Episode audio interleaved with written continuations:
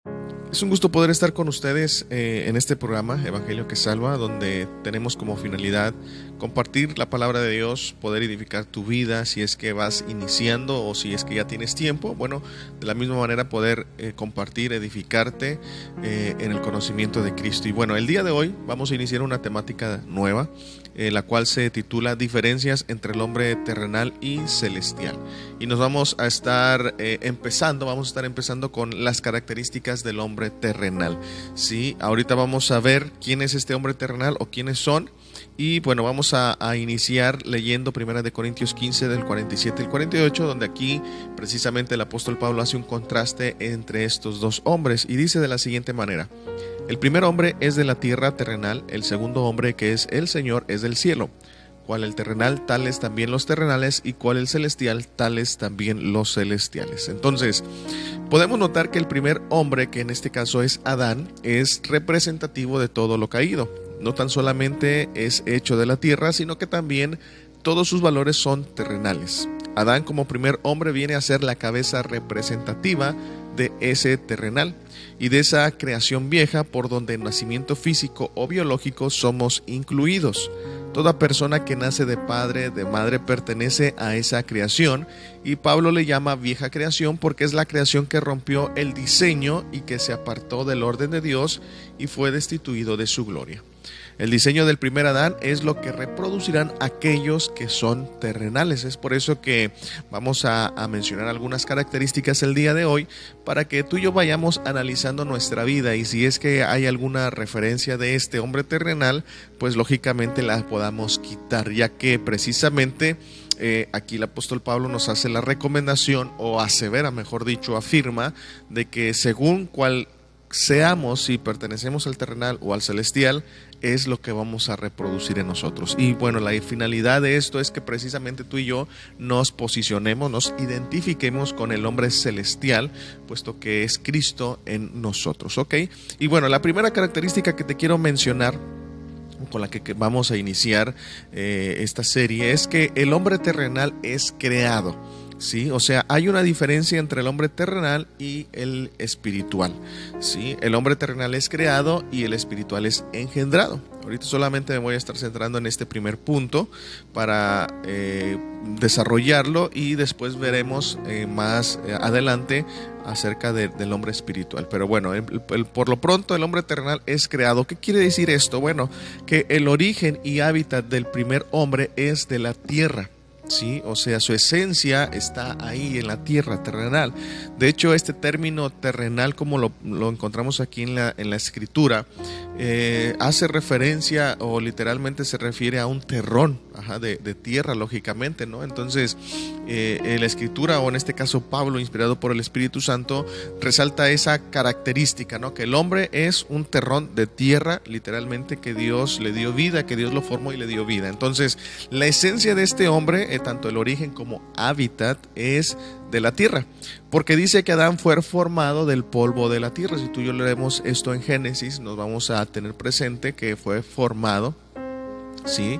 Fue creado del polvo de la tierra. Entonces nos muestra dónde está la materia prima y la esencia de ese primer hombre, en este caso que es terrenal, ¿sí? Se forma y se desarrolla terrenalmente. La diferencia de estos dos hombres, el terrenal y espiritual, consiste lógicamente en su composición. Por lo cual, este, si tú y yo nos damos cuenta, pues el hombre, eh, en este caso eh, Adán, y por consiguiente todos sus descendientes, incluyéndonos nosotros, pues eh, nuestra esencia o nuestro origen está en la tierra, no ya nuestro hábitat, porque ahora ya Cristo nos ha perdonado, Cristo nos ha hecho una nueva criatura, pero nuestra esencia está en la tierra. Por eso es que hoy en día tú puedes ver cómo la mayoría de las personas, de los seres humanos, se centran en buscar aspectos terrenales, ¿sí? Inclusive son pocos los que pueden reflexionar o meditar eh, en asegurar su futuro en un aspecto eh, espiritual, pero la mayoría se centra en la tierra porque es ahí donde está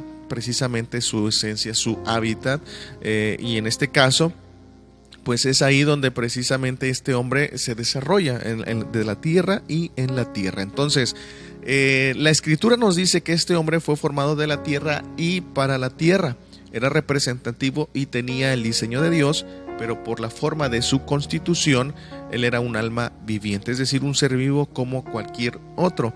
Y bueno, esto quiere decir que precisamente eh, en su momento cuando Dios pone a Adán en el huerto, eh, pues lógicamente ya hablando en la tierra, eh, no, no lo hizo de una manera equivocada, ¿no? O sea, debemos de entender, y ahorita voy a mencionar esto, que antes del pecado, pues aun cuando Adán estaba en la tierra y había sido creado de la tierra, no había ningún problema porque sus valores sus principios, su dinámica de vida, todo procedía de Dios. Sin embargo, y esto es resaltante, una vez que el pecado entra, entonces toda esa dinámica se pierde. En ese sentido, pierde el diseño, pierde los valores de parte de Dios, su conocimiento, y entonces queda atado o esclavizado a su entorno.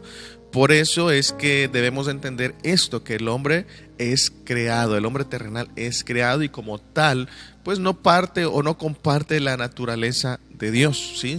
Ciertamente comparte la imagen y semejanza, pero no la naturaleza, por el hecho de que ha sido creado. Hay una, una un abismo grande en ese, en ese aspecto entre creado y engendrado, ¿sí? Por ser creación no puede heredar, no puede recibir la genética de Dios, pero solamente él tenía la imagen. Entonces, en ese sentido, y por causa del pecado, como ya lo decimos, es que el hombre eh, pues se pierde, pierde la dirección, pierde el objetivo, pierde el propósito y es ahí donde queda atado al entorno de donde él procedió. ¿sí? Entonces, vamos a leer Génesis 2.7 que dice, entonces Jehová Dios formó al hombre del polvo de la tierra y sopló en su nariz aliento de vida y fue el hombre un ser viviente, es decir, un alma viviente, es decir, un ser vivo en otras palabras.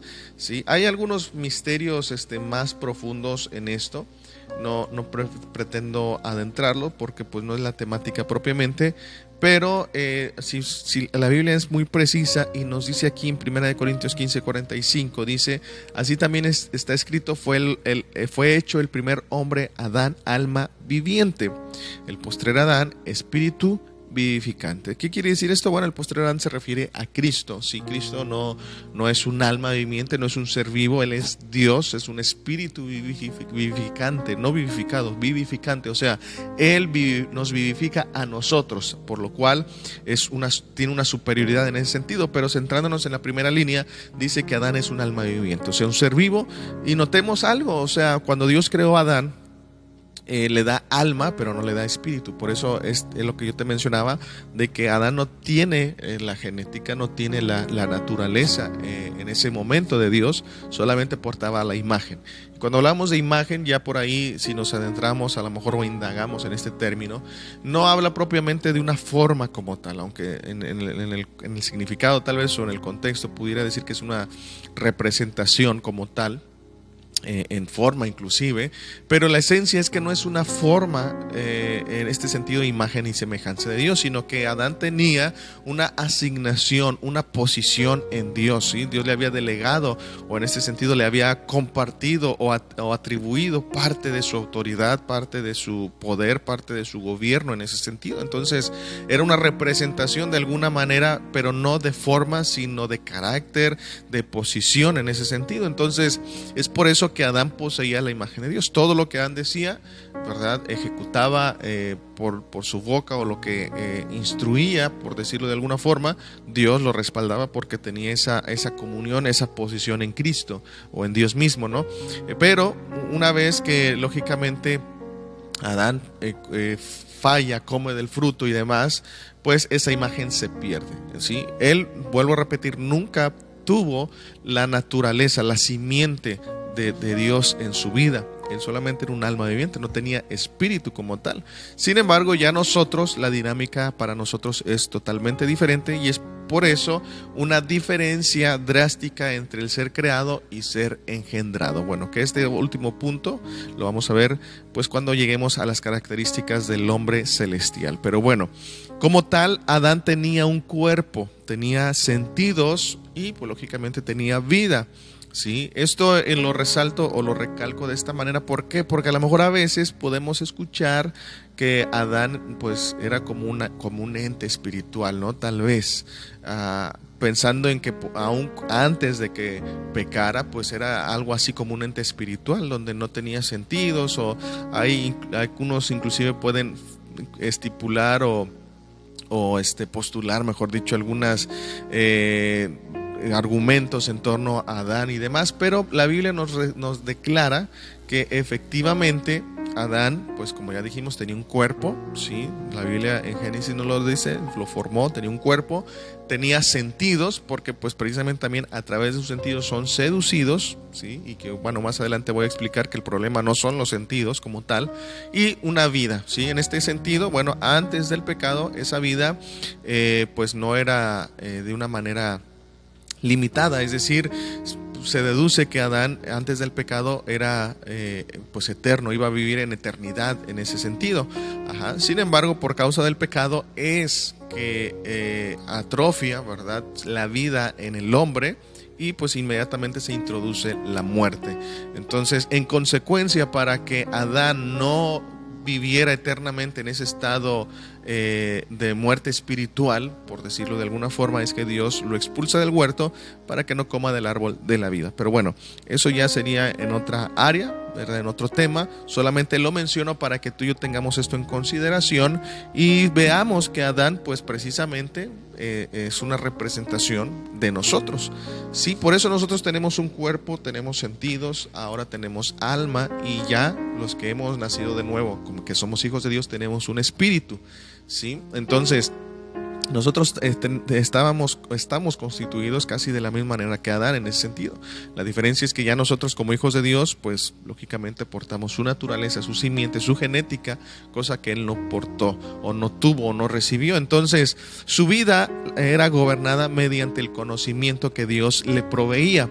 En otras palabras, Dios lo creó terrenalmente y lo posicionó para que de esa manera pudiera representarlo. Esto es importante señalar. ¿Por qué? Porque como ya te dije, imagen y semejanza no habla de una igualdad en, en apariencia, en físico, porque Dios es espíritu, lo dice en los primeros versículos de Génesis en el capítulo 1.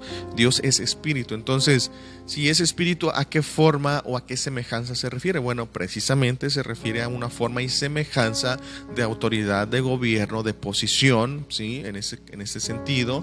Entonces, a Adán se le asignó una posición, se le asignó una función, se le otorgó esa, ese poder de alguna manera de parte de Dios en él. Era un, un representante de él en la tierra. Es como, por ejemplo, para tratar de ilustrar un poquito, eh, los presidentes, ¿verdad?, de cada nación tienen representantes en otros países, los cuales muchas veces se le conocen como embajadores, ¿verdad? Son representantes eh, de los presidentes. Esto quiere decir, bueno, que precisamente no es el presidente el, embajador, pero tiene cierto, cierta facultad para representar al presidente en una situación, en, una, en un asunto político, pero más aún el embajador tiene como finalidad, pues lógicamente, promover cultura, leyes, economía del país al que pues va representando, ¿no? Ya sea México, Estados Unidos, Canadá, cualquier país.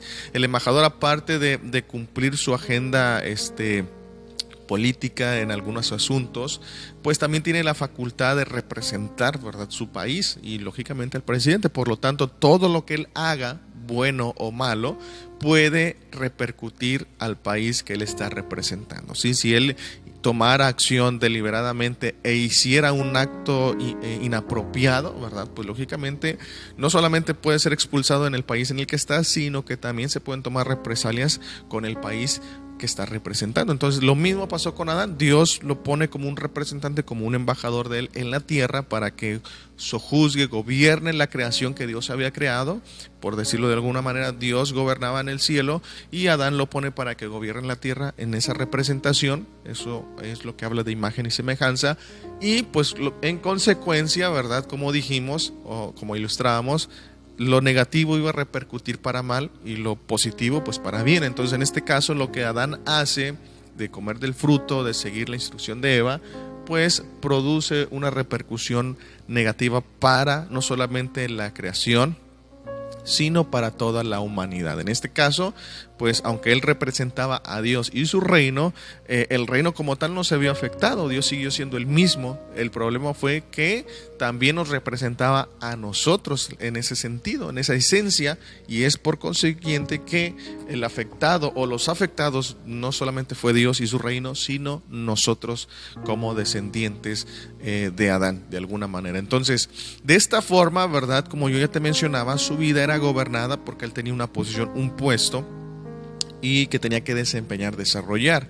En los primeros versículos de este capítulo 2, pues vemos que Adán lo desarrolla como debe de ser, ¿verdad? Aquí nosotros lo leemos muy consecutivamente, pero no sabemos cuánto pasó, ¿verdad? Si fueron días, horas, meses o años, no sabemos.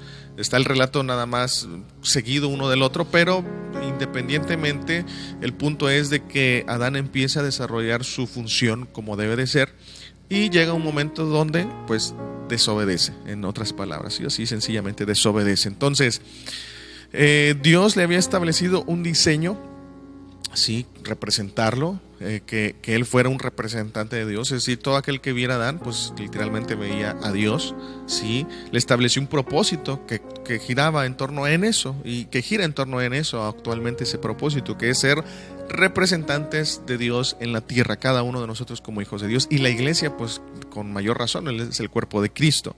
Entonces, eh, sin embargo, por causa del pecado, eh, Adán cambió el diseño de Dios por un diseño terrenal. Entonces, esta es la diferencia, ¿no? Que por el pecado se distorsiona todo y en consecuencia la, la tierra, ¿verdad? La creación misma también es sujetada a vanidad.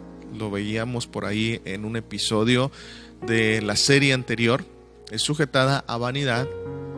Y pues ahora Adán cambia la perspectiva, cambia el diseño, cambia el propósito en este sentido. Si en un momento vivía para Dios, ahora vive para sí mismo. Si en un momento eh, era representante de Dios y todo aquel que lo viera vería a Cristo, pues ahora solamente lo verían a Él. Entonces, es por eso que el pecado afecta en este sentido a la creación. ¿Por qué? Porque corta eh, el suministro, la conexión que había entre ellos dos, eh, eh, Adán con Dios, y invierte el orden en este sentido. ¿Qué quiere decir? Que bueno, pues ahora él se agradaba, agradaba a Dios con sus actos, vivía para Dios, Dios le proveía el conocimiento, ahora es su entorno, hablando en un aspecto terrenal, el que le provee su entorno, le provee su conocimiento, le provee precisamente este, esos parámetros para vivir y es ahí donde precisamente el hombre, en este caso Adán, pues queda, por decirlo de alguna manera, esclavizado a un ambiente terrenal. Entonces, de tal manera que ahora, ¿verdad? Por todo lo que estaba en el mundo, él va a sentir atracción, una atracción mayor. ¿Por qué? Porque cambió el diseño, cambió el propósito, cambió eh, su representante, ya no representaba a Dios, ahora representaba a otro, ¿sí? En ese sentido. Entonces, este hombre busca como prioridad establecer lo terrenal en consecuencia, o sea,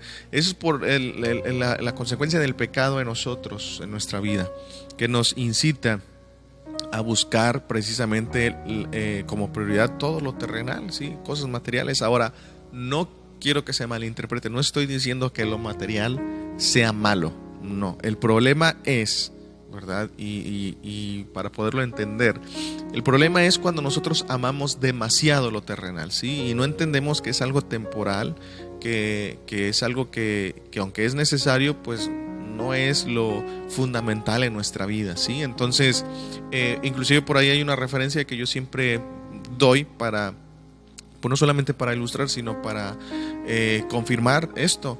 Eh, la Biblia dice que eh, la raíz de todos los males es el amor al dinero. No el dinero en sí, sino el amor al dinero. ¿Por qué? Porque cuando ya hay amor al dinero o a algo material, pues ya se cae en cierta codicia, avaricia, este, envidias y ese tipo de cuestiones, ¿no? Entonces, ese es el problema cuando amamos más lo terrenal, donde precisamente nos centramos por buscar o peor aún, precisamente ese amor nos lleva a no desprendernos de, eso terrenal. Entonces, por eso tenemos que tener cuidado.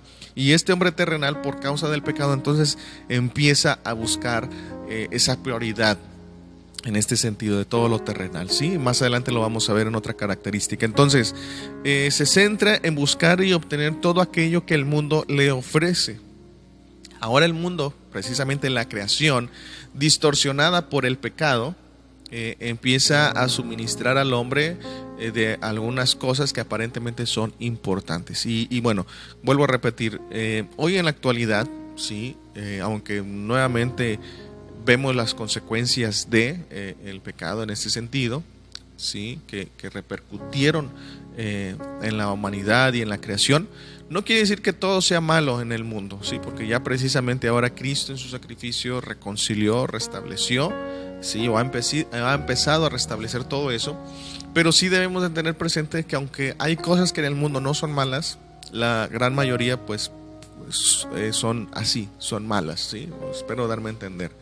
Eh, no todo lo vamos a, a condenar, ¿verdad? Hay cosas que el mundo provee que no son malas en sí, en, esa esencia. Sin embargo, hay otras que sí lo son. Entonces, por eso debemos de tener cuidado, ser prudentes, ser sabios, entendidos. ¿Por qué? Porque es ahí donde nosotros podemos eh, caer en este error o en esta trampa, mejor dicho, ¿sí? Por ahí la carta a Santiago nos da una referencia y nos dice claramente que todo aquel que se constituye, ¿sí? Eh, amigo del mundo, ¿sí? se constituye enemigo de Dios. Entonces, ¿qué quiere decir esto o en qué sentido? Bueno, el ser amigo del mundo habla precisamente de ciertas conductas, ideologías, formas de pensamiento, que eso sí puede, o eso sí va en contra de Dios. No puede, va en contra de Dios. Entonces, hay otros elementos, ¿verdad? Como a lo mejor vamos a decirlo así, el trabajo, por mencionar algún ejemplo muy sutil, muy vago, el trabajo este, no es algo malo como tal, ¿sí? O a, menos de qué tipo de trabajo sea, ¿verdad? Lógicamente, pero eh, la mayoría de, de, lo que se constituye en amistad con el mundo habla de formas de pensamiento, de conductas, de filosofías, ideologías, hoy en día como todo lo, que estamos viendo. Entonces ahí tenemos que tener cuidado porque si yo acepto, promuevo, o hago, ¿verdad? Eh, en esa forma de pensamiento de vida y, y, de conceptos y demás, pues me puedo constituir enemigo de Dios. Entonces debemos de tener cuidado porque precisamente por causa del pecado, como ya hemos señalado, todo esto se, se, desvirtuó, cambió su sentido, su esencia y pues lógicamente entró este conflicto, ¿no? Entonces, eh, este hombre Adán que es creado, ¿verdad? Eh, pues lógicamente busca todo aquello que el mundo le ofrece, ya sean normas de conducta, modas, formas de pensamiento y o posesiones materiales. Y bueno, vamos a leer aquí en Filipenses capítulo 3 versículo 19, donde encontramos una referencia que dice de la siguiente manera: El fin de los cuales será perdición, cuyo Dios es el vientre y cuya gloria es su vergüenza, que solo piensan en lo terrenal. O sea, aquí Pablo nos plantea o nos muestra algunos hombres que probablemente eran judaizantes, que estaban minando la iglesia que él había fundado en Filipos, enseñando algunas doctrinas eh, básicas referentes a la ley que tenían que practicar para poder ser salvos. Sin embargo, eh, Pablo, notemos lo que dice, el fin de los cuales será perdición. Lógicamente, pues podía referirse a un estado eterno, ¿verdad? Donde serían destituidos, condenados por no arrepentirse, ¿sí? Cuyo Dios es el vientre, es decir, eh, para ellos era más importante cumplir con ciertos ritos, ciertas ceremonias, en un sentido de, pues, de alimento, ajá, en un sentido de, de cumplir con las ciertas leyes de, comida. Y después Pablo dice, y cuya gloria es su vergüenza. Sí, la gloria es su vergüenza, es decir, pues lógicamente lo que para ellos era eh, algo de jactancia, pues era todo lo contrario, era una vergüenza porque ya era algo que estaba obsoleto. Y termina diciendo que solo piensan en lo terrenal, o sea, en toda una dinámica, una forma de vida ligado a principios, ligado a normas, ligado a, ciertas ceremonias, ¿verdad? Terrenales. O sea, eh, tenemos que tener cuidado y entender esto, todo lo terrenal todo lo que a veces nosotros podamos este, practicar, muchas veces procede de un origen terrenal, ¿sí? Por eso es que Cristo vino a traernos la realidad a nosotros. Si ya no nos habla desde la sombra, figura, tipo, de una manera ilustrativa, sino que nos habla desde esa realidad. ¿Para qué? Para que no pensemos en lo terrenal, sino vayamos más allá, como dice Pablo ahí en los Colosenses, pongamos la mira en las cosas de arriba, no en las de la tierra. Entonces, estos hombres, ¿verdad?, piensan en lo terrenal porque de alguna manera están reproduciendo eh, el diseño de este, de este hombre terrenal. Sí, por eso piensan en lo terrenal. Entonces, si tú y yo somos terrenales, vamos a pensar en lo terrenal. O sea, eso va a ser nuestra prioridad, va a ser nuestro objetivo, vamos a esforzarnos, a acabarnos por obtener eso. Sí, pero si tú y yo somos celestiales, pues lógicamente nuestra perspectiva, nuestra mentalidad, nuestro objetivo, nuestro propósito no está en lo que nuestro entorno nos provee, sino en lo que Cristo nos ha dado. Entonces, por eso este hombre, como dijimos, trata de buscar todo esto, ¿sí?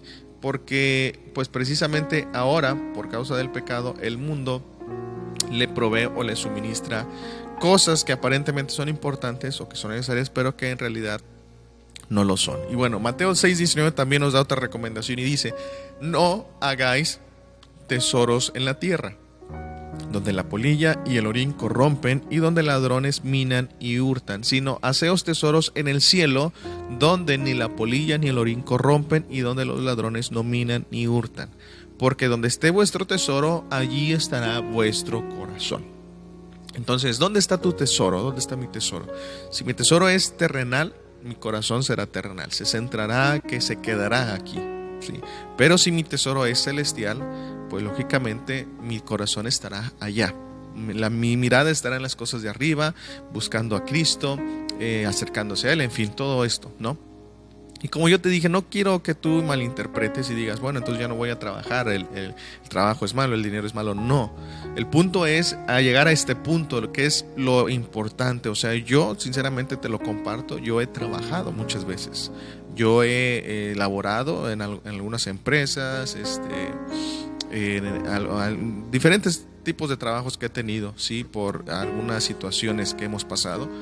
Y sin embargo, yo veo mi trabajo como sí, un, recurso necesario para sostener a mi familia, porque pues, lógicamente el trabajar yo me pagarán y, por, y de esa manera yo podré mantener o sostener a mi familia o los gastos que ellos puedan tener. Sin embargo, para mí, sinceramente te lo comparto, el trabajo pues es un aspecto secundario en el sentido de que, bueno, sí es importante porque de ahí saco el, suministro para alimentar a mi familia, pero lógicamente eso no se convierte en una prioridad. Ajá, espero no se malinterprete. No se convierte en una prioridad en el sentido de que yo me afano, en el sentido de que yo me desgasto, desvivo. No, o sea, yo eh, lo veo como un recurso necesario, pero precisamente equilibrando para qué?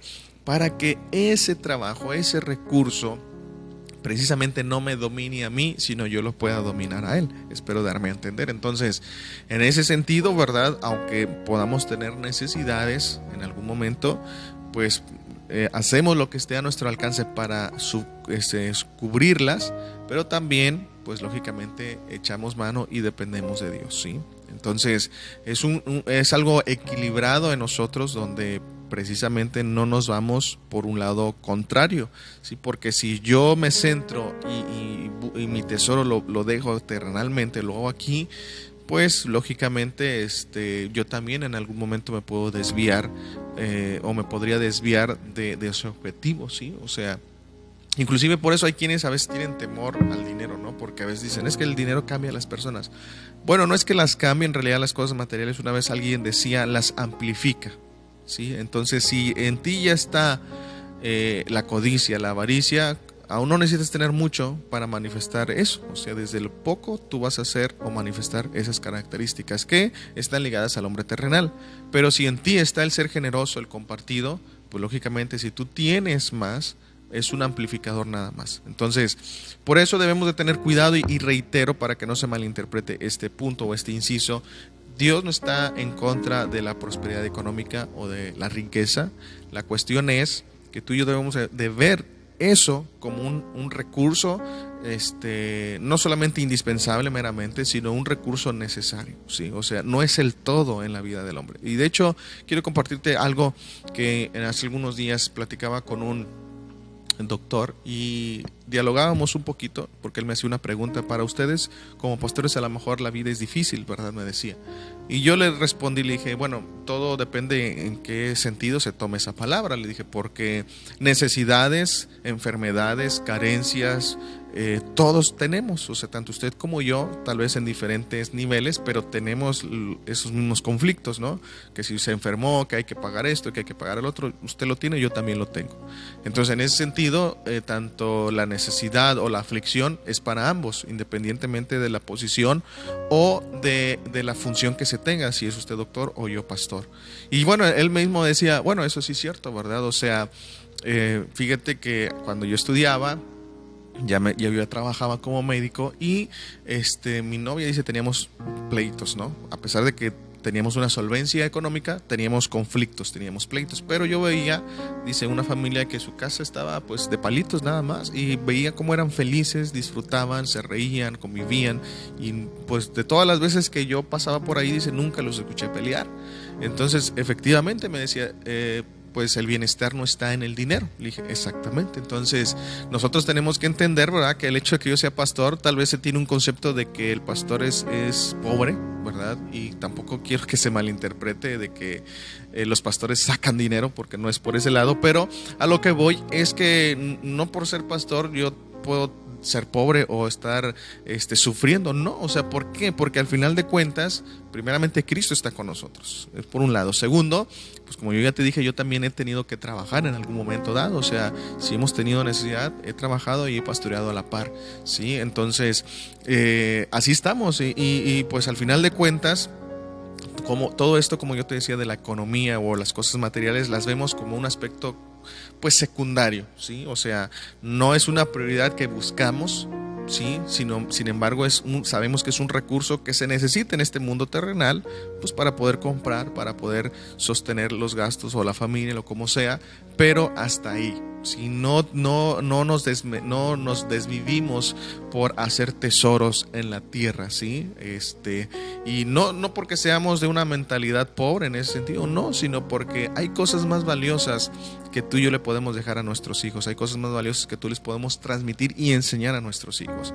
Si lo he dicho yo, si tú le puedes dejar algo a tu hijo en un futuro, eh, alguna, este, pues algún ahorro, alguna propiedad, bueno, qué bueno, sinceramente, no te estoy diciendo que no lo hagas, pero debes de entender que eso no es la felicidad de nuestra vida.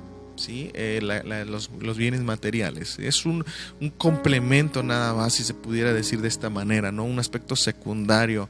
Ajá. Lo principal es tener a Cristo en nuestro corazón. Entonces, este hombre creado, pues cambió todo, se centró eh, o se centra en lo material como algo prioritario y precisamente es ahí donde muchas de las veces hace su tesoro en la tierra. Entonces su composición es significativa, pues debido a esto es que mientras el hombre no sea renovado, seguirá los estándares del primer Adán. Y esto es interesante, ¿sí?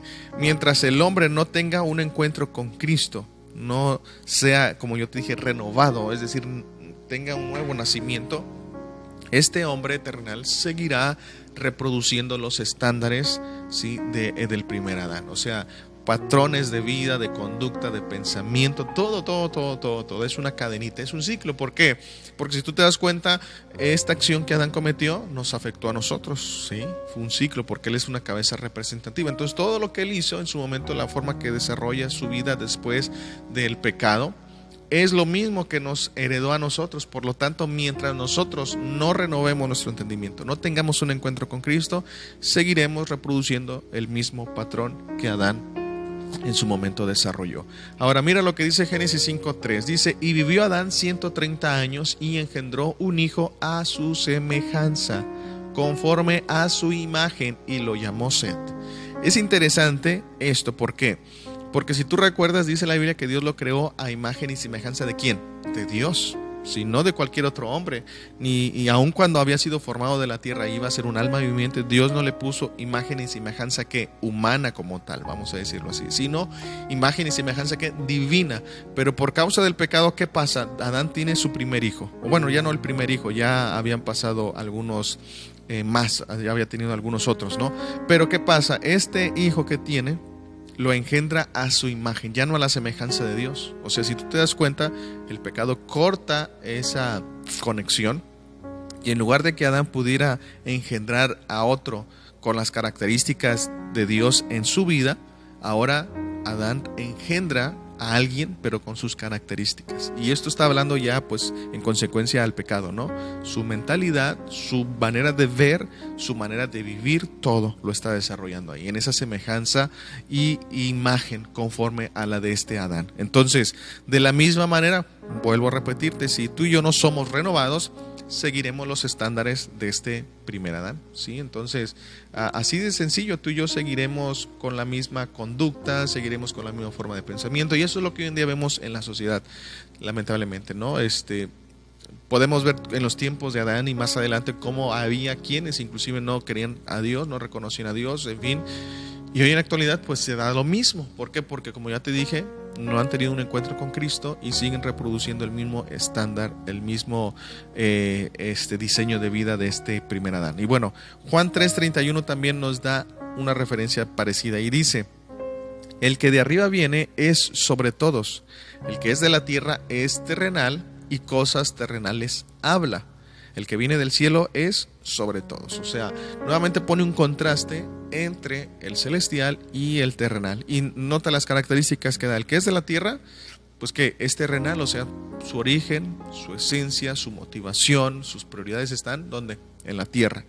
Pero aparte de eso, ¿qué habla? Cosas terrenales. O sea, no puede hablar de otro tipo, no puede hablar de otra manera, no puede hablar algo diferente, sino cosas terrenales. ¿sí? A veces, si tú y yo, mira, yo entendí esto, porque no puedo decir que descubrí, porque es probable que ya otro lo hubiese hecho, pero yo me di cuenta que tú puedes conocer a una persona por su manera de hablar. O sea, tú puedes intuir cuáles son sus prioridades en la vida cuando habla.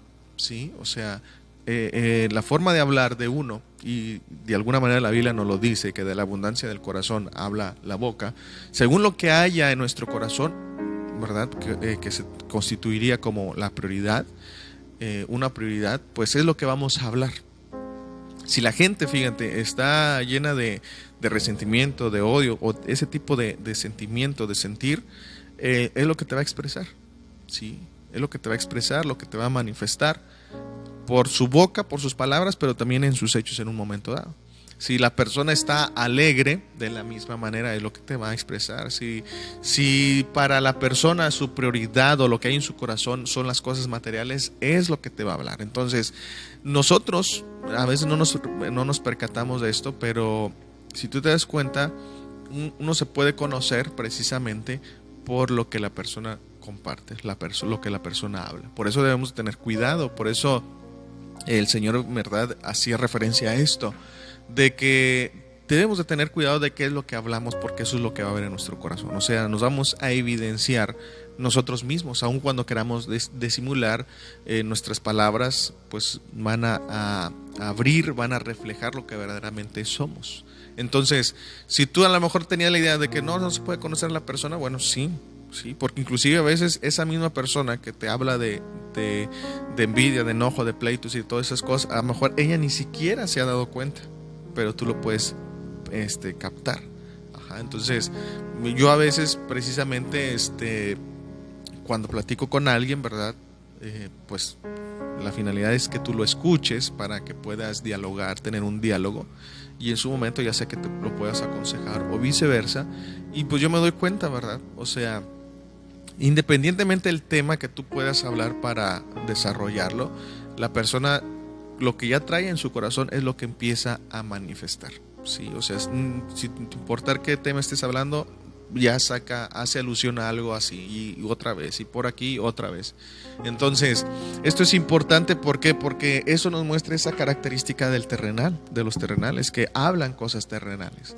En cambio, el espiritual o el celestial pues lógicamente habla cosas celestiales, espirituales. O sea, aquel que está en Cristo, su dinámica o su manera de hablar o de compartir, pues es totalmente diferente o debe de ser totalmente diferente, aunque pues a veces hay algunas excepciones por ahí. Pero bueno, entonces si nos damos cuenta, ¿verdad? Eh, este, estos hombres o este hombre, Adán, cuando nosotros no somos eh, renovados, seguimos manifestando, proyectando su imagen, seguimos manifestando su diseño, su este, eh, lineamiento, su manera de pensar, sus propósitos y demás. Y bueno, otra segunda característica que encontramos es que el hombre terrenal es guiado por sus sentidos. yo te decía que cuando este hombre fue creado, pues Dios le, le, constituyó con sentidos, ¿verdad? Solamente que sus sentidos eran, eh, se podría decir, más agudos, probablemente captaban mejor la voz de Dios, podían verlo inclusive. Ya por causa del pecado, pues se nos puso una barrera en nuestros sentidos. Y precisamente eh, como el hombre en algún momento por sus sentidos podía tener esta comunión con Dios, es que nuevamente al, pecado introducirse en, en el mundo, en la creación y en el mismo hombre, pues él trata de utilizar los mismos recursos, pero la diferencia es que ya ahora es imposible conocer, escuchar o ver a Dios a través de los sentidos. Entonces, sin embargo, este hombre terrenal se queda acostumbrado por decirlo de alguna manera, pero pues ya la dinámica es otra, ¿sí? Entonces, este hombre se conduce por lo que sus sentidos le proporcionan acerca de Dios, ignorando la dirección que el Espíritu Santo provee. Ya ahora, en este tiempo, producto de este nuevo pacto que Dios instituyó, es que Dios ya no puede ser conocido por los sentidos. ¿Sí? O sea, si tú esperas ver, tocar, sentir, oír a Dios, eh, sinceramente lo estás haciendo de una manera equivocada.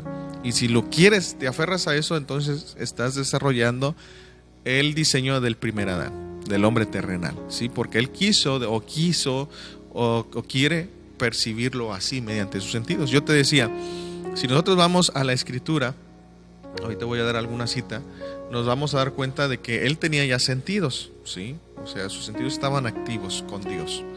Pero la diferencia es, que sus sentidos estaban eh, no adaptados, sino habían sido apropiados para poder percibir a Dios en, ese sentido, antes del pecado estoy hablando.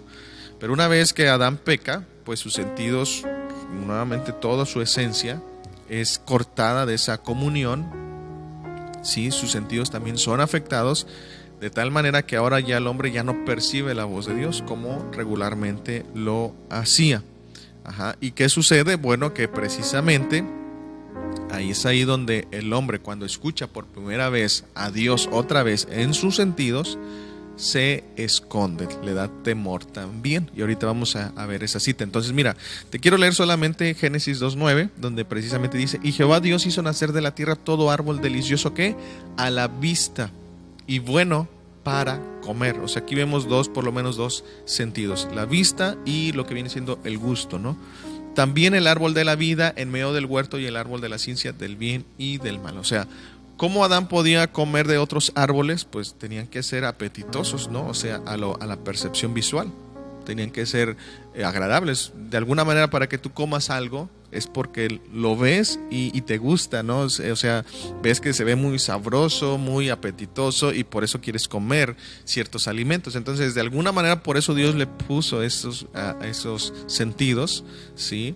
Él podía ver, o sea, él no, no, no, estaba ciego, ¿verdad? O sordo, o mudo, cosas por el estilo, no, o sea, él podía ver su entorno, tal y como nosotros hoy en día lo vemos, pero la diferencia, como ya te dije, era que sus sentidos eran diferentes, porque antes no estaba el pecado, no estaban contaminados y no tenían barrera entre lo espiritual, o sea, Adán podía moverse en esas dos partes, vamos a decirlo así, entre lo terrenal y lo espiritual antes del pecado, pero una vez que el pecado se introduce, entonces pone una barrera, donde ya el hombre no puede traspasar a lo espiritual, ¿sí? por tener un cuerpo físico, una materia, vamos a decirlo así, ya no puede traspasar lo espiritual, ¿sí? Entonces sus sentidos, pues por ende también son afectados y en esa forma ya no puede escuchar la voz de Dios, ya no lo puede ver, ya no lo puede percibir como antes lo percibía. Entonces es por eso que aún él sigue desarrollando esa dinámica. Yo quiero, quiero experimentar, quiero ver, quiero sentir, quiero tocar a Dios. Sí, pero pues ya, ya no se podía. ¿Por qué? Porque el pecado había puesto una barrera entre, eh, entre sus sentidos, vamos, en sus sentidos, mejor dicho, ¿no? Entonces, vemos que ahora el problema no son los sentidos, como ya te dije, ya que desde el origen de la creación Dios creó a Adán y Eva con ellos, y esta cita de Génesis 2.9 pues no lo señala. Pero Dios le proporcionaba su conocimiento para que de esa manera siguieran la instrucción. O sea, Dios les instruía. Sí, en otras palabras, o sea, Adán no se conducía por lo que veía o lo que sentía, sino que Dios les instruía y pues lógicamente ellos se avanzaban ¿no? en esa instrucción. O sea, esa es la dinámica diferente en cuanto a los sentidos que Adán tuvo antes del pecado y después del pecado.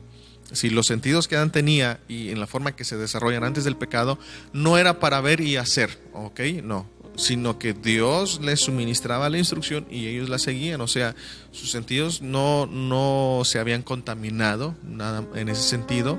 Entonces, por lo tanto, Él los, no se dejaba llevar propiamente por lo que veía, ¿sí? O sea, sino por la instrucción de Dios. Si me explico, espero darme a entender. Sin embargo, cuando eh, pues la serpiente seduce a Eva, sí, y por consiguiente eh, Eva seduce a Adán, entonces eh, eh, ahí empieza el problema. ¿Por qué? Porque, como yo te dije, ellos no se, no se regían ni se guiaban porque, por sus sentidos, sino por la instrucción de Dios. Pero lo que la serpiente hace es que precisamente induce sus sentidos a ir en contra de Dios. ¿sí? Induce sus sentidos. Mira lo que dice Génesis 3.6. Y vio la mujer que el árbol era bueno para comer. O sea, el árbol de la ciencia del bien y del mal. Si tú te das cuenta, eh, eso, esa característica que era bueno para comer, era apetitoso a la vista, se dice de otros árboles. No específicamente del árbol de la vida o del árbol de la ciencia del bien y del mal. Aunque probablemente se pudiera deducir eso. Pero bueno, el punto es de que cuando Eva llega ahí con la serpiente, versículo 4 al 6, dice, entonces la serpiente dijo a la mujer, no moriréis. Ajá sino que sabe Dios que el día que comáis de él serán abiertos vuestros ojos y seréis como Dios sabiendo el bien y el mal. Nota cómo esta tentación que la serpiente le hace a la mujer va encaminada a sus sentidos. ¿Sí? O sea, Dios les había dicho el día que comas vas a morir, esto y el otro, y la serpiente le dice, "No, hombre, no vas a morir, al contrario, cuando tú comas tus ojos se van a abrir." ¿Sí? A lo mejor para muchos pudieran encontrar aquí una contradicción, ¿verdad? En el hecho de que entonces no veían o qué o qué pasó, no. El punto es, como yo te dije, que ellos no se conducían, no se gobernaban, no se regían, no eran influenciados por sus sentidos, sino por la instrucción de Dios. Entonces lo que aquí está haciendo la serpiente es inducirlos a que ignoren la instrucción de Dios y sus sentidos sean los que lo gobiernen, los que le, le provean instrucción, dirección, en fin. Entonces, ¿qué pasa? Y vio la mujer que el árbol era bueno para comer. Ya cuando le empieza a decir eso, entonces ella se percata y dice, ah, caray, nunca había visto este árbol de la ciencia, probablemente, ahora lo estoy viendo muy apetitoso. Era agradable a los ojos. Nota cómo resaltan los sentidos. No el intelecto, no eh, lo espiritual, no los sentidos. Y dice, y el árbol codiciable para alcanzar la sabiduría y tomó de su fruto y comió y dio también a su marido, el cual comió así como ella. Ahora, nota esto, cuando Eva come no hay ningún problema porque eh, a quien se le había instituido o establecido esa función de gobierno era Adán. Eva comió y no pasó nada, no, no afectó la creación. ¿sí? Entonces, si Adán se hubiera mantenido en esa postura, pues no hubiera pasado nada, pero la cuestión es que también él cedió. ¿Por qué? Porque de la misma manera Eva empieza a seducir a Adán en sus sentidos. ¿sí? Entonces, de la misma forma, empiezan ellos ahí a, jugar en ese sentido, ¿verdad? A que sus sentidos... Y, ahí es donde precisamente ellos eh, ciertamente no murieron, ¿verdad? No murieron, físicamente no murieron, pero sí morirían al final de cuentas, ¿no? O sea, su eh, eternidad o la eternidad que Dios había puesto en ellos sería cortada por el pecado en su momento y entonces introducirían la muerte y la destrucción en la creación y en, la, y en su cuerpo mismo y entonces morirían físicamente, aunque también fueron destituidos de la gloria de Dios, pero bueno, eso es otro punto. Entonces, nota el versículo 7, fueron abiertos los ojos de ambos y conocieron que estaban desnudos. Entonces cosieron hojas de higuera y se hicieron delantales. Versículo 8. Y oyeron la voz de Jehová que se paseaba en el huerto al aire del día, y el hombre se escondió de la presencia de Jehová entre los árboles. Nota cómo eh, se esconde. O sea, Adán después da una, una explicación por qué se escondió, pero en primera instancia se esconde por qué porque oye la voz, pero ya no la oye en su interior, como en un principio lo hacía, sino en su exterior. ¿Sí? O sea, sus sentidos se, se vieron afectados efectivamente. Adán podía escuchar la voz de Dios, no le causaba temor, era algo de, parte de sí mismo, por decirlo de alguna manera. Él sabía, tenía esa comunión con Dios, inclusive a lo mejor hasta lo podía ver. Pero una vez que el pecado se introduce, sus sentidos se pone esa barrera y entonces todo lo que Adán tenía, pues le es quitado. Y una de esas cosas es que él podía percibir la voz de Dios, ahora ya no. Entonces cuando Dios, cuando Dios habla y Adán oye la voz fuera de sí, pues se atemoriza. Y esto se ve nuevamente replicado cuando el pueblo de Israel recibe los mandamientos en el monte Sinaí. Si tú te das cuenta, Dios hablaba con Moisés. Lo había preparado, capacitado de alguna manera. Pero el pueblo no estaba preparado y ¿qué pasaba? Se atemorizó cuando vio la nube, los truenos, los relámpagos que empezó a temblar, el monte que se empezó a simbrar, el pueblo tuvo temor, ¿sí? Entonces, ¿qué nos muestra esto?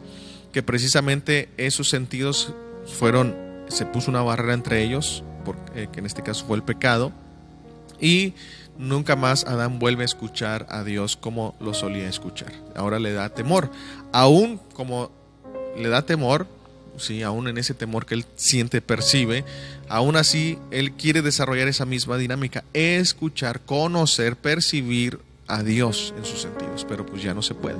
Entonces, este mismo patrón se sigue reproduciendo. Ahora, la explicación que Adán da en el versículo 8, ¿sí? versículo 9, Jehová le lo llama por su nombre, ¿dónde estás tú? Él respondió, oí tu voz en el huerto y tuve miedo. ¿Sí? Y ya luego él dice, porque estaba desnudo y me escondí. O sea, nota que se escondió porque estaba desnudo. Pero el temor que tuvo fue porque oyó la voz. Son cosas pues un poco diferentes, ¿no? O sea, él dice, estaba desnudo y me escondí para que no me vieras. Pero aparte, tuve miedo porque oí tu voz.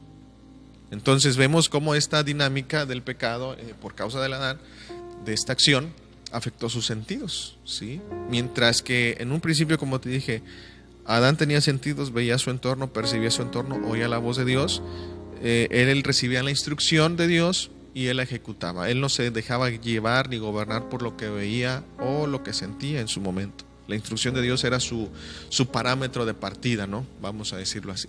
Una vez que el pecado entra, entonces cambia la instrucción de Dios por lo que sus sentidos le proveen, la información que le proveen sus sentidos. Y en ese, en ese sentido, valga la redundancia, pues lógicamente él empieza a desarrollar una dinámica de vida donde sus sentidos para él es, son veraces, es decir, todo lo que sus sentidos le proporcionan es información veraz, cuando en realidad pues no es así. Y hoy en día sucede lo mismo, las personas o estos hombres que tienen estas características del terrenal, una de, es de eso es que son guiados por sus sentidos. Para ellos es más importante lo que oyen, lo que ven, lo que sienten, lo que tocan. Entonces debemos de tener cuidado porque porque pues lógicamente si yo quiero recopilar información de Dios a través de mis sentidos, no va a ser una información precisa, exacta o correcta. ¿Por qué? Porque mis sentidos me pueden proporcionar, eh, de acuerdo a como yo lo estoy interpretando, porque son mis sentidos, yo puedo interpretar eh, una postura acerca de Dios. ¿sí? Por lo que vi, por ejemplo, yo pudiera decir a lo mejor Dios es malo porque vi que esa familia Dios no lo sanó o Dios no le suplió. O sea, pero yo es lo que estoy percibiendo porque por mis sentidos. Es mi filtro. Entonces, ahí yo ya estoy teniendo un concepto erróneo.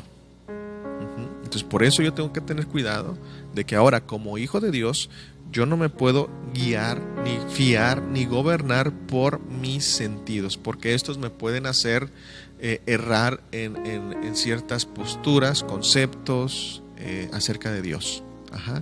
Y bueno, para ilustrarte solamente esto de que nuestros sentidos son un poco, este, no son tan fidedignos, sino nos pueden hacer errar eh, en la información que, recopilan, es que, por ejemplo, hay muchas personas que se dedican a hacer magia y que hacen o crean ilusiones ópticas, ¿sí? se le llama, donde nuestro ojo no puede percibir a detalle, nuestra visión, nuestro ojo no puede percibir a detalle el movimiento y creemos que aparentemente hizo efectivamente magia, ¿sí? Pero esto se debe a la rapidez con lo que ellos hacen y pues eh, lógicamente nuestro ojo no alcanza a percibir y vemos que ah, apareció o desapareció o separó o unió algo, ¿sí? porque es, un, poco retardado eh, eh, la, recopilación de información que llega a nuestro cerebro y la, la procesa, pues es un poco tardado. Entonces el ojo no alcanza a percibir y se crea esa ilusión ya sea en un movimiento rápido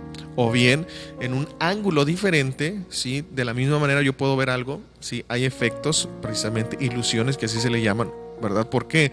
Porque según el trazo, según la postura, el ángulo, el color, la luz, provoca una proyección que mi ojo percibe, pero que en realidad no es así como lo está percibiendo, ¿sí?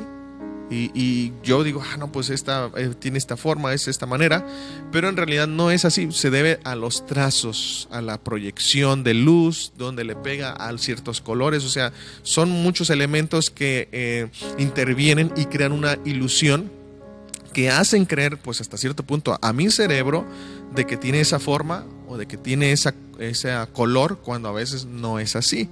Entonces, esto tú lo puedes investigar más si tú buscas lógicamente en internet ilusión óptica o ilusiones ópticas y tratas de buscar la definición, pues ahí te va a explicar de una manera más precisa. El punto es que si nuestro ojo puede ser engañado, ¿sí? En un aspecto terrenal, imagínate en un aspecto espiritual con mayor razón. ¿Por qué? Porque no está diseñado para ver lo espiritual. De la misma manera, mi oído también pudiera ser engañado, ¿sí? Porque eh, igual pudiera haber un procedimiento para engañar mi oído a hacer un efecto. Y de hecho, bueno, para ilustrarte también brevemente cómo mi oído puede ser engañado. Hoy en día, eh, hay artefactos que reproducen o recrean el sonido de algún animal. Entonces, si yo estoy en mi casa y alguien tiene un artefacto de ese tipo, yo puedo pensar que es un animal, pues no sé, un pato o este, algún otro animal, ¿no?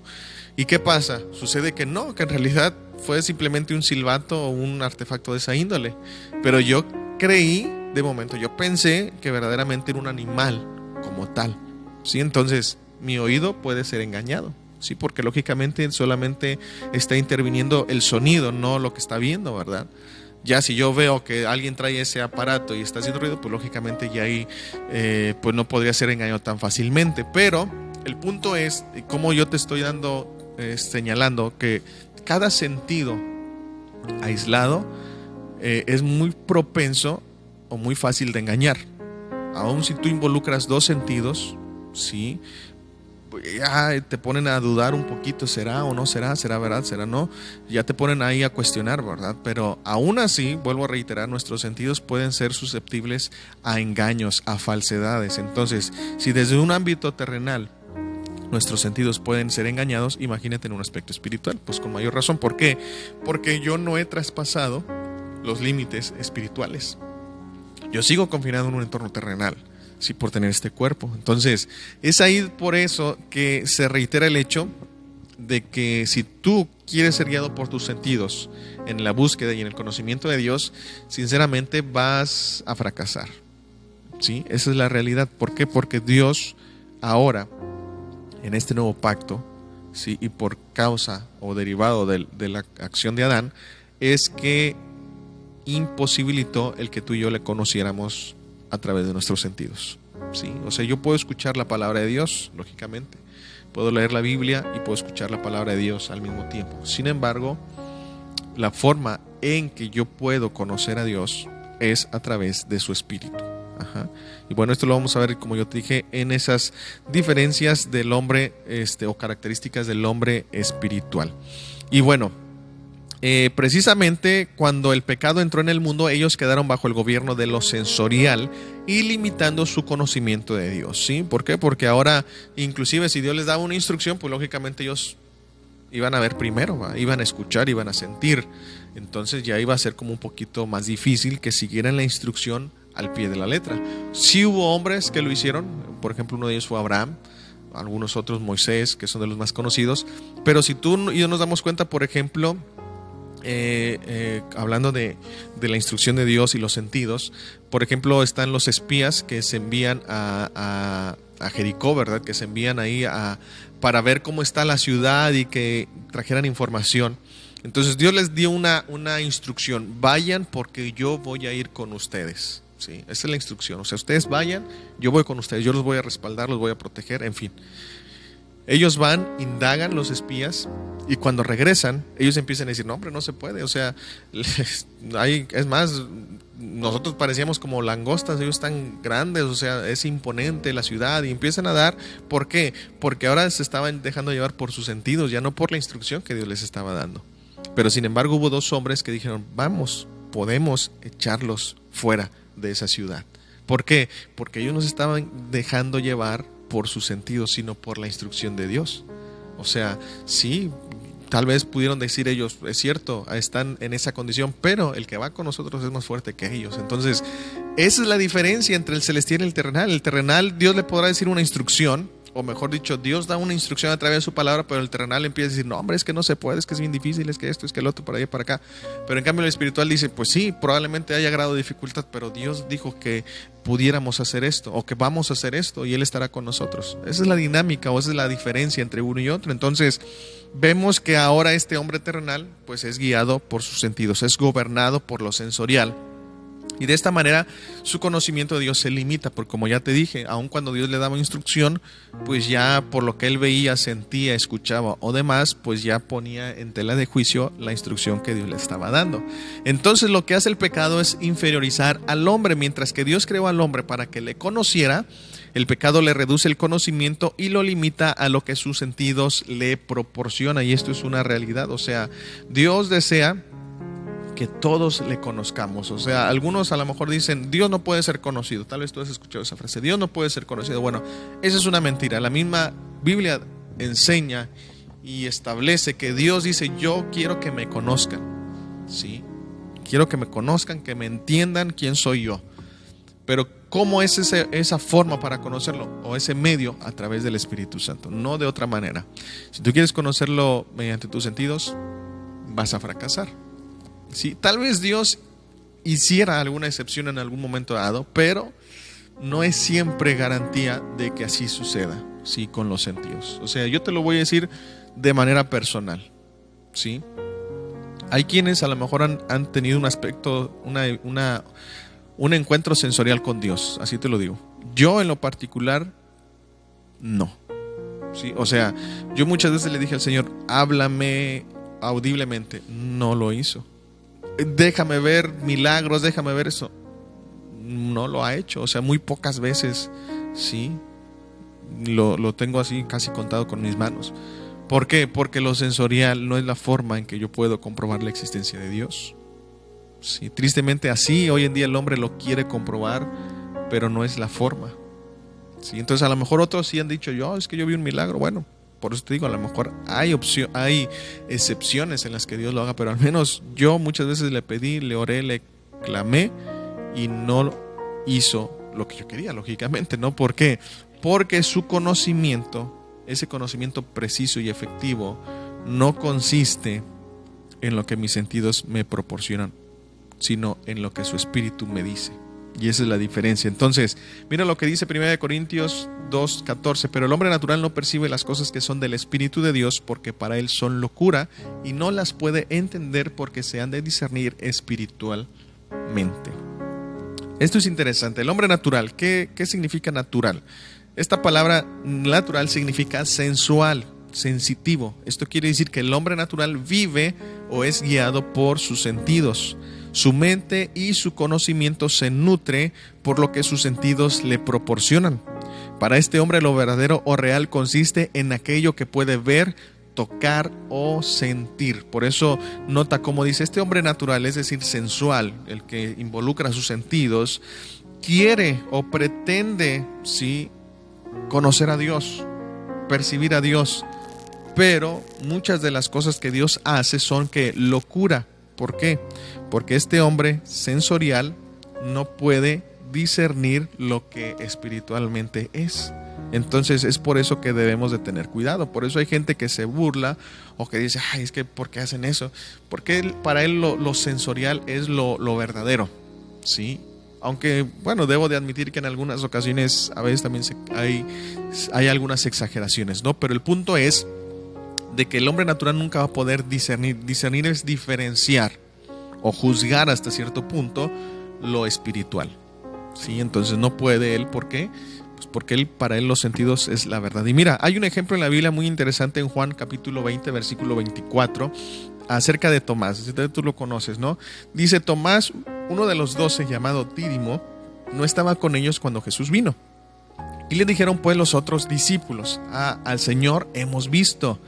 Él le dijo, si no viere en sus manos la señal de los clavos y metiere mi dedo en, lugar, en el lugar de los clavos y metiere mi mano en su, costado, no creeré. Ocho días después estaban otra vez sus discípulos dentro y con ellos Tomás. Jesús, llegando, eh, eh, estando las puertas cerradas, se puso en medio y les dijo paz a vosotros. Luego dijo a Tomás, pon tu dedo pon aquí tu dedo y mira mis manos y acerca tu mano y métela en mi costado y no seas incrédulo, sino creyente. Entonces Tomás respondió y le dijo, Señor mío y Dios mío. Jesús le dijo, porque me has visto, Tomás, creíste. Bienaventurados los que no vieron y creyeron. Este pasaje es muy interesante y me sorprende. Sí, o sea, mira, así sucede hoy. Tú y yo le podemos decir a la gente, mira, es que Dios es Cristo, Él es el Señor de todo, Él murió por ti, en fin, muchas cosas de Dios. ¿Y qué es lo que la gente dice? No, pues hasta que yo no vea esto, hasta que yo no vea un milagro, hasta que Dios no me responda aquí, hasta que Dios yo no vea que hizo esto conmigo. ¿Y qué pasa? Pues ellos pretenden tocar, ver, sentir, escuchar, ¿sí? Y Dios conoce, así como Tomás, ¿sí? Muchas veces, ok, dice Dios, eso es lo que quieres, bueno.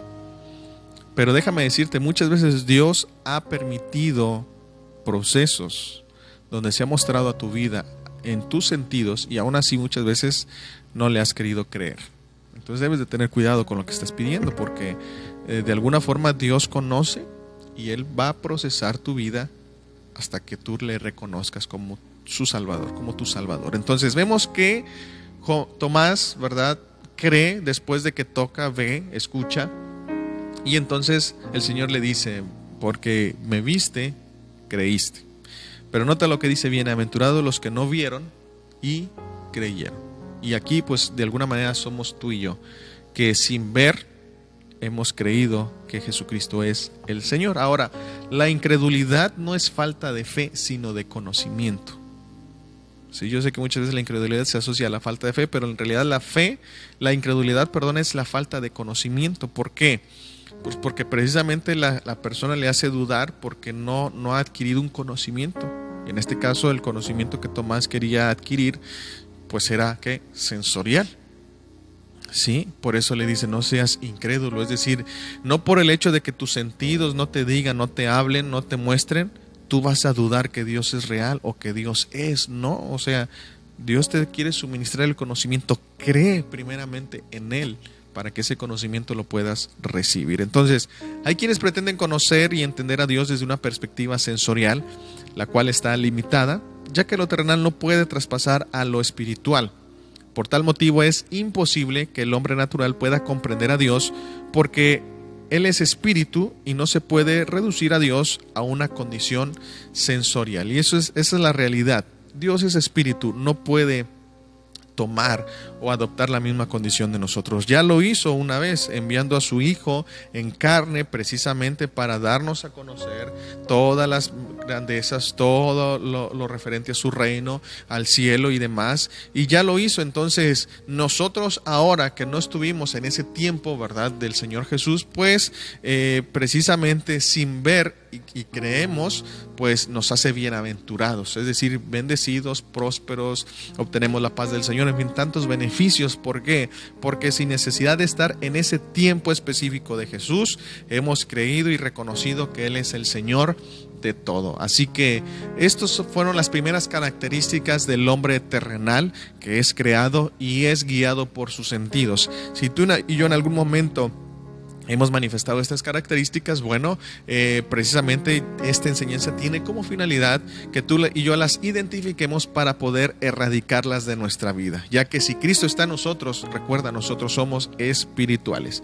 Y bueno, eh, hasta aquí llegamos al final de este episodio, vamos a estar dándole continuidad a esta serie, así que yo te invito para que pues estés al tanto, eh, sigas, ¿verdad?, al pendiente de cada episodio y de esta manera puedas nutrir y edificar tu vida. Así que yo me despido, soy el pastor Abdil Hernández y que el Señor te bendiga.